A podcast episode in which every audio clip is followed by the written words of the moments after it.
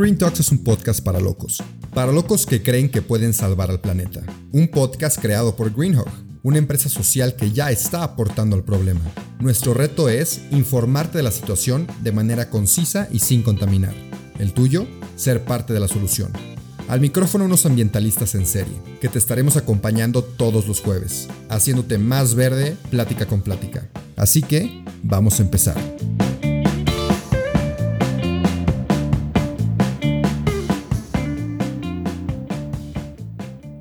Doy la bienvenida, queridos escuchas de Green Talks. Estoy aquí otra vez con Miguel Ruiz, uno de los tres cofundadores de Green Hawk, como ustedes ya bien lo saben. Y pues bueno, hoy quiero saber en lo personal un poquito su historia porque me intriga demasiado cómo fue que él llegó a donde está hoy. Quiero que nos cuente, quiero que nos platique.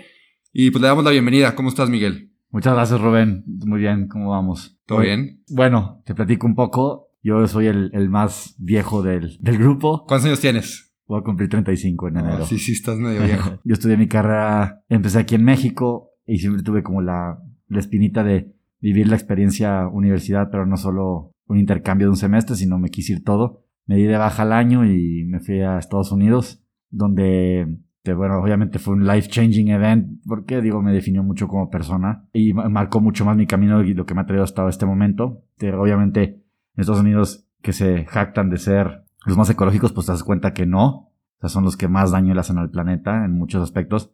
Pero a la vez son los que más facilidades tienen para muchas cosas. Entonces yo, antes de no hacer absolutamente nada al respecto, de ahí agarré como varias costumbres y hábitos que empezaron a cambiar y cuando me regresé a vivir a México aquí cinco años después, casi, los empecé a aplicar en, mi casa, en mi vida personal y todo. Pero paso a paso, ¿como qué hábitos empezaste a agarrar allá? Pues tipo el, el reciclaje, la manera de consumir comida como, como productos de higiene personal, etcétera, etcétera. Ha sido detallitos así. Ya, regreso. Yo nunca tuve la intención de, de emprender, o bueno, al menos no lo. O sea, como que yo soy de una generación de unos tiempos donde tanto en la universidad como en tu círculo social te dicen como tienes mucho más oportunidad para trabajar para una empresa que hacer, que, hacer algo por ti mismo, que, lo cual ahorita me hubiera encantado ser mis tiempos de estudiante ahorita en estas épocas, donde ahorita los chavos aspiran muchísimo más a, a emprender o hacer cosas por sí mismos que buscar trabajo en una empresa. Entonces, bueno, yo ya trabajé un año en un banco, no me gustó nada, este, y fue cuando ya tomé la decisión de regresar aquí a México. Aparte, fue, regresé en una época muy padre porque pues era cuando se empezaban a, a casar mis primos, mis amigos, pues ya más viajes, ya, ya como más independencia, todo el mundo ya trabajando y todo, entonces como que, ese, tipo de vida que se empieza a hacer más solitaria ya, que es algo que de las cosas, Estados Unidos es un gran país en ese aspecto, pero la, en ámbito así de, personal y familiar, pues no, carece muchísimo de eso y eso es algo que tenemos que valorar aquí en México. Total, estoy aquí, empiezo a trabajar a, este, a una empresa, estuve cuatro años siendo ahí de relaciones públicas, tipo gerencia de un club deportivo, y de ahí eh, me, este, me jalaron a otra empresa de maquinaria pesada y, y, grúas, de venta y renta, y pues tampoco nada que ver, digo, todo fue aprendizaje y diez años después decido que era momento de hacer algo por mí mismo. Pero no te encantó trabajar en estos lugares. No, sí. En el primer trabajo sí, era un trabajo muy padre, pero pues sabía que estaba un poco limitado. Okay. O sea, y, yo como que yo siento que podía hacer algo más por, tanto por mí como para, para mi mundo que me rodea. Luego, por, ahora sí que por una oferta económica me fui más por el lado económico, más no por de gusto, y empiezo a trabajar en esta otra empresa. Y ahí me doy cuenta que no, definitivamente yo quería hacer algo por mí mismo. Y aparte en el mundo en el que estaba de, las máquinas y todo, no, nada que ver con mi, con mi personalidad. No nada, para nada. Y entonces ya, y en ese inter que traía como, no sabía para dónde hacerme ni nada. Bueno, años antes, de uno de los, de los cofundadores, Jorge, casualmente es muy amigo de, de mi cuñado, del hermano de mi esposa. Y, lo conozco desde, pues, desde chavillo, desde que era novio de mi actual esposa. Lo veía ahí en casa de mi novia, y luego ellos tienen una casita de campo y ahí de repente coincidían que mi cuñado iba con sus amigos y todo. Y ahí platicando lo empecé a conocer, está, me platicaba lo que hacía con su proyecto de prepa, que empezó como Fundación Greenhawk. Y este, yo platicaba mucho con él. Él me, como que me platicaba, me comentaba, me, me pedía como opinión en algunas cosas, o sea, de que si las pulseras, pues sí, las haces para que se, planten árboles, pero también ayudas a lo social y en todo. Y yo como que, como que me, siempre tuve como esa inclinación a ese tipo de productos hay, hay varias empresas europeas y americanas y de Canadá que, que, son productos que compras un producto y dan algo a cambio, ya sea para algo social o para algo ecológico o para lo que sea, o donan algo literalmente. Y como que yo siento que el mundo debería de ser así, O sea, si todas las empresas y todas las marcas que consumimos todos los días tuvieran como esa filosofía del que le llaman buy one, give one, sería todo completamente diferente y, y, y es una cultura de consumo mucho mejor para todos y es una economía circular y se ayudan todos a todos.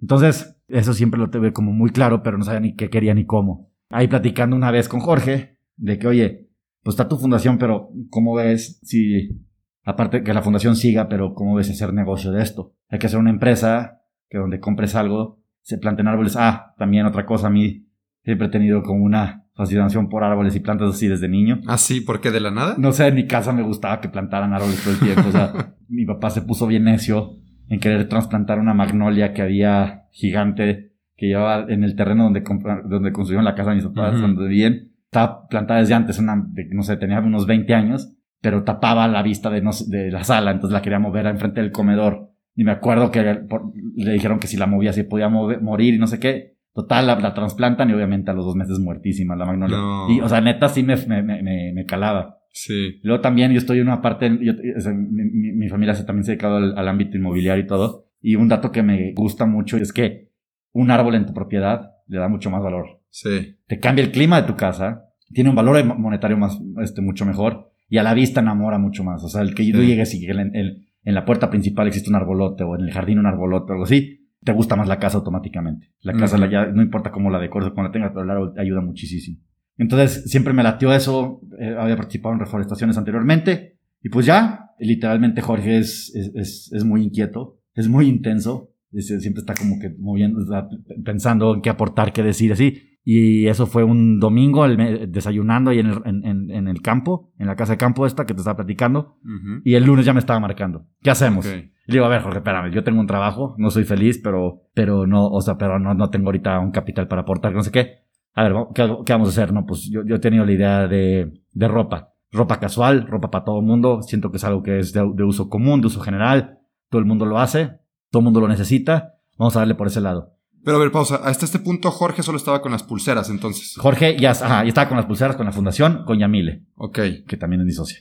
Ok. Entonces, yo, ya, entonces ya nos hablamos todo, me presenta Yamile, y empezamos a, a desarrollar la idea. Y dijimos, bueno, a ver, ok, si vamos a vender ropa, hay que ser coherentes con lo que vamos a hacer. Si vamos a plantar árboles a cambio de eso, ya metiéndonos y literalmente sin saber absolutamente nada sobre el tema, nos damos cuenta, digo, obviamente sabíamos que existe un problema de contaminación en la producción de ropa, Ujú. pero ahora que nos metemos a investigar bien y todo, nos damos cuenta que sí es un problema grandísimo. O sea, es la segunda más contaminante del planeta. Entonces dijimos, ok, vamos a plantar árboles por ropa, hay que ser muy coherentes. Los materiales, los procesos, el empaque y todo. Vamos a tratar de ser la empresa de ropa más ecológica de México y Latinoamérica y de tirarla hasta, hasta el mundo. Entonces ya empezamos a buscar los materiales, empezamos a ver quién no la podía hacer, cómo le podemos hacer, cómo imprimirla que no afecte, etcétera, etcétera. Y ya que tenemos como bien desarrollada la idea, ahora pues fue el siguiente paso fue buscar el capital. Empezamos a tocar puertas con amigos y familiares, eh, a presentar el, el proyecto, obviamente como todo emprendimiento, te azotan la puerta en la cara miles de veces, te llevas tus decepciones Sí. y todo, y empiezas a darte cuenta que pues no es fácil ahí. Desde ahí te das cuenta que el emprendimiento y más el social pues no está fácil. ¿Y por qué? ¿Por qué crees que más el social no es fácil? Por la utilidad que puedes generar. Exacto, o sea, el buy one, give one, pues estás dando algo, estás parte de tu margen, lo estás destinando a alguna causa, A dar. a dar algo. Entonces, y, y eso es justo lo que, lo que te comentaba hace ratito, o sea, que, que, o sea, simplemente el mundo no lo ve así, porque, pues, ¿por qué le vas a morder a tu utilidad para ayudar a X o Y causa o razón? Entonces, de entrada, pues no. Pero también quien tiene la visión y quien ha, creído en nosotros son los que sí están viendo que de verdad, o sea, eso fue hace ya casi cuatro años. Bueno, Grinjo cumple tres en marzo, operando, pero justo por estas fechas en noviembre, cuando constituimos la empresa del 2017. Y ahorita con más ganas te das cuenta que como con, todo lo que está pasando en este momento, cómo el mundo se ha, se ha moldeado en la manera que consumimos y cómo las empresas ya empiezan a tratar de ser responsables porque ya son mal vistas. Y lo bueno es que nosotros, quien creyó nosotros, se dieron cuenta que pues, es para el camino donde nos estamos dirigiendo y cómo Ujú. deberían ser las cosas. Total, ya conseguimos la inversión, conseguimos unos socios y arrancamos. Y pues ya, esta ha sido una historia donde hemos sudado hasta el tuétano y hemos llorado sangre, pero bueno, nos ha traído hasta aquí y ahí vamos. Y la verdad ha sido muy padre, ha sido muy satisfactorio lo que hemos ido logrando y cómo hemos ido mejorando los productos y la manera, eh, cómo hemos ido creciendo, cómo estamos trabajando ahora con ustedes.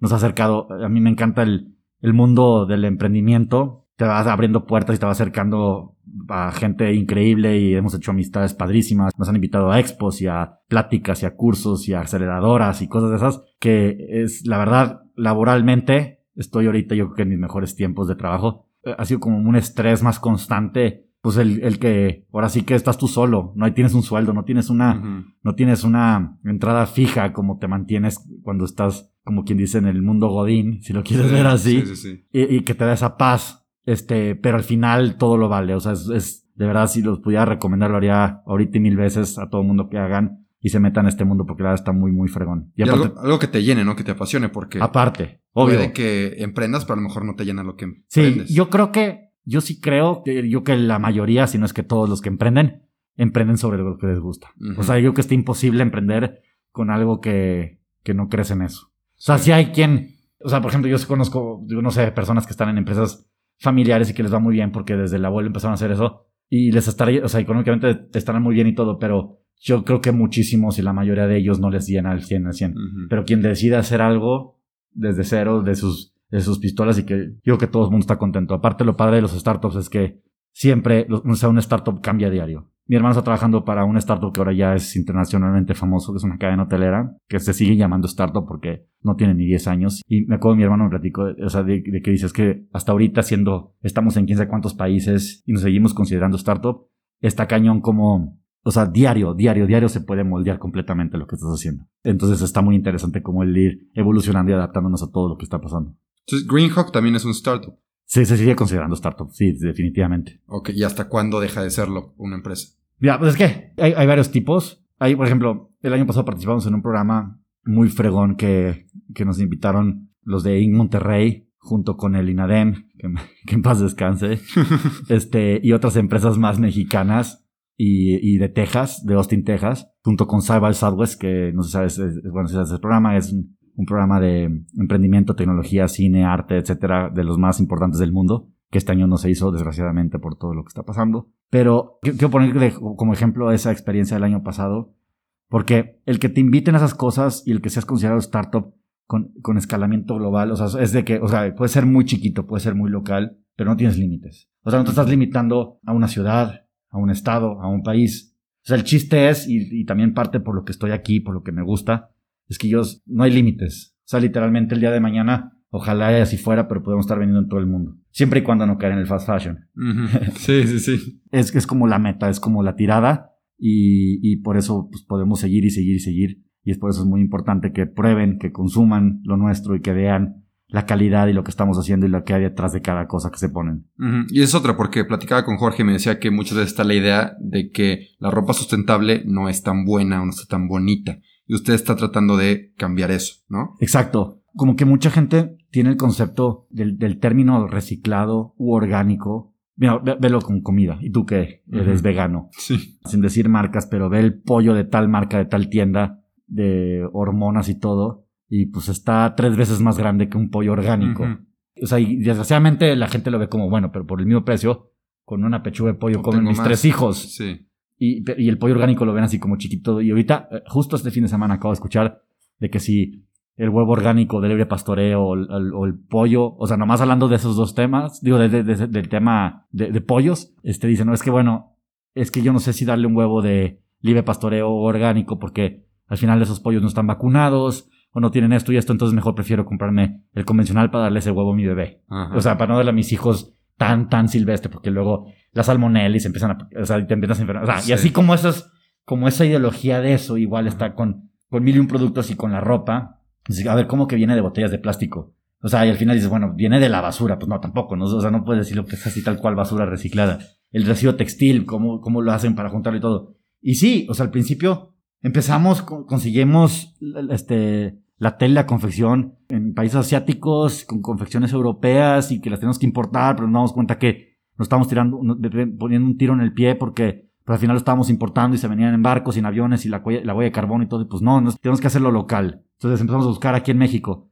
Y aquí en México, aunque se, considera como un país de maquila para muchas marcas americanas y todo, pues bueno, nuestro México lindo y querido en procesos y en tiempos y en todos, es un batallar siempre con con los proveedores y con que si te llegó y que si cómo se hizo y que si quedó mal y que si el color y que si se falló, etcétera, etcétera. Total, desde que decidimos esto al año de que empezamos Greenhawk, hacerlo completamente este, local. Creo que ahorita ya estamos en el punto donde encontramos la prenda perfecta. Después de miles de pruebas, combinando materiales, poniéndole, quitándole, haciéndole, tratando de dar el gusto a todo mundo. O sea, las playeras, por ejemplo, ahorita, las Everyday Greenhawk, las blusas y playeras de hombres y mujeres, creo que ahorita sí me, me jacto de decir y me, atrevo a decirte que sí tenemos como el corte perfecto del gusto común, del gusto general y es lo que queremos. O sea, queremos que sea la ropa de todos los días, para todo el mundo, para todas las edades, para todas las ocasiones y que no te limites a comprarla. Y al final que te las, porque aparte estamos en el costo de lo que normalmente comprarías. Entonces, y que te dé la satisfacción que con tu playera se redujo muchísimo el daño ambiental y además dando la satisfacción que se están plantando árboles por eso. Sí, es un win-win, ganar-ganar. Exacto. Perfecto, Miguel. Oye, nada más para ir cerrando, te quiero preguntar. Llevan tres años, ¿no? En Greenhawk, más o menos. Sí. Como este, camino que llevan. Te quería preguntar, igual y piénsalo tantito, que nos digas unos tres aprendizajes relacionados con los tres años que llevas, con los cuales te quedarías el día de hoy, que te han hecho crecer como ese emprendedor social, que te has convertido con el tiempo y las fallas. Algo muy, muy, muy importante es el equipo, el equipo que formes. Somos muy diferentes, tenemos una casi, no, prácticamente 10 años de diferencia de edad. Y bueno, pues digo, como platicaba en el principio, somos diferentes generaciones, porque es como, o sea, como la manera en que yo fui a la universidad y la manera que ustedes han ido a la universidad es muy diferente y el mundo. Entonces, tendremos nuestras diferencias, cabezas diferentes, mundos diferentes, ideas diferentes, pero al final lo que me gusta de mi equipo y de mis socios es que siempre nos complementamos. Unos vemos unas cosas que otros no vemos, unos tenemos muy asépticos a aceptar una idea de alguien y a la hora que se explique, se expone de una manera y se combina con la opinión de otros, acabas llegando siempre, aparte, lo padre es que siempre pues, buscas a alguien común. Como somos iguales los tres y estamos viendo eh, por el beneficio propio y por el bien de Greenhawk, que es con nuestro bebé y que queremos que crezca muchísimo, al final es, no afectarnos personalmente y mucho menos a la empresa. Entonces yo, el equipo que escojas es muy, muy, muy importante. Otra que recomendaría muchísimo, y de hecho justo ayer tuvimos una discusión Jorge y yo, y yo había escuchado esa frase y él una vez la aportó y tenemos, antes de estar en esta, en esta oficina que estamos ahorita actualmente, estamos en un cowork, en un cubículo chiquitito, hace unos meses, y tenemos ahí un pizarrón. Y tratamos de poner como frases así semanales, como grábatelas, clávatelas y así. Y había una que Jorge aportó que decía, o sea, no seamos perros persiguiendo llantas. y de hecho, Galaba que escuche esto me va a reclamar por, por andar diciendo esto, pero, o sea, y él, y él lo puso, o sea, como no actuar desesperados. O sea, tener la paciencia y, saber a dónde estás llegando. Pero de repente se vienen momentos de crisis económicas, de metas, o algún pedido no llegó, hubo un problema con la paquetería, hubo un problema con el proveedor. Cuando se vienen problemas que te empiezan a orillar a ponerte contra la espada y la pared, empiezas a actuar y a hacer tonterías. Buscas soluciones que al final en ese momento las ves maravillosas en tu cabeza y crees que es la salida inmediata, pero para pasar dos días después y te das cuenta que metiste la pata durísimo y te, afectaste mucho más. Entonces, yo soy como más, más pasivo en ese aspecto y entonces de, que, a ver, o sea, de repente, no, tenemos esta bronca y tenemos que hacer así, ¿sabes? Que no sé. A ver, a ver, a ver, a ver, espérame, no, no, no. Es que si lo hacemos así, o sea, como que yo he aprendido a, a como siempre jugarle al abogado del diablo, como quien dice. O sea, como que siempre ver, ok, si hacemos esto, podría pasar esto y ver los escenarios que nos pudieran afectar. Eso también, o sea, como que siempre con la cabeza fría. Toda palabra, todo lo que se haga, siempre como que muy cautelosamente hacerlo, porque te digo, al final siempre es por el bien común. Pensar antes de actuar. Ajá. Pienso, antes de actuar, exactamente. Y tercero, que también, cosa que si siguiera de Godín y si, siguiera en el mundo en el que estaba y todo, no me hubiera abierto actualizar. Yo soy muy news junkie, me gusta estar siempre leyendo lo que está pasando y actualizándome y, o sea, cursos y cosas de esas que que no me hubiera dado la oportunidad ni el tiempo, que también eso es algo buenísimo, paréntesis, que también el ser emprendedor, pues eres dueño de tu propio tiempo y, y lo que, o sea, el tiempo que le dediques es lo como te vaya a ir, pero pues también tienes tus espacios y libertad para hacer otro tipo de cosas. El, estar en esto, el estar en una startup donde tienes que estar innovando completamente y más en el, en el mundo de la moda que diario puede cambiar todas las tendencias y todo. O sea, como que siempre estarnos actualizando en, o sea, por ejemplo, el internet, lo viral puede ser viral literalmente 24 horas. El mundo entero puede llegar a ver algo, pero 48 horas después ya no lo está viendo absolutamente nadie. Ese constante cambio y constante evolución que estamos viviendo día a día con los medios digitales y con la manera de que ahora se venden las cosas es siempre como estar a, la deriva, estar aportando y viendo y abriendo los ojos y ser como más receptivo en qué está pasando y cómo le están haciendo. Nos encanta todo el tiempo estar viendo, y no tiene que ser marcas de ropa, o sea, marcas de la que sean, ecológicas o no ecológicas, sociales o no sociales, multinacionales o locales. Es padrísimo como estar viendo las ideas, la manera en la que, en la que están tratando de vender su producto, llegar a la gente, nos encanta. Entonces como que siempre estamos, siempre todo el tiempo tenemos, o sea, grupos en Instagram, en Facebook, en, en WhatsApp y todo, mails que nos estamos mandando links todo el día, artículos, así como para justamente llegar a esto. Con ustedes, con los, con la agencia de marketing con que estamos trabajando, Creatividad, también es padrísimo porque lo que me gusta de ustedes es que están como, muy, muy, muy, muy actualizados de lo que está pasando. Entonces ahorita, por ejemplo, antes de empezar a hacer este podcast, tuvimos una mini juntita de 20 minutos platicando de tal cual, o sea, de, de, justo de, lo que está pasando en este momento.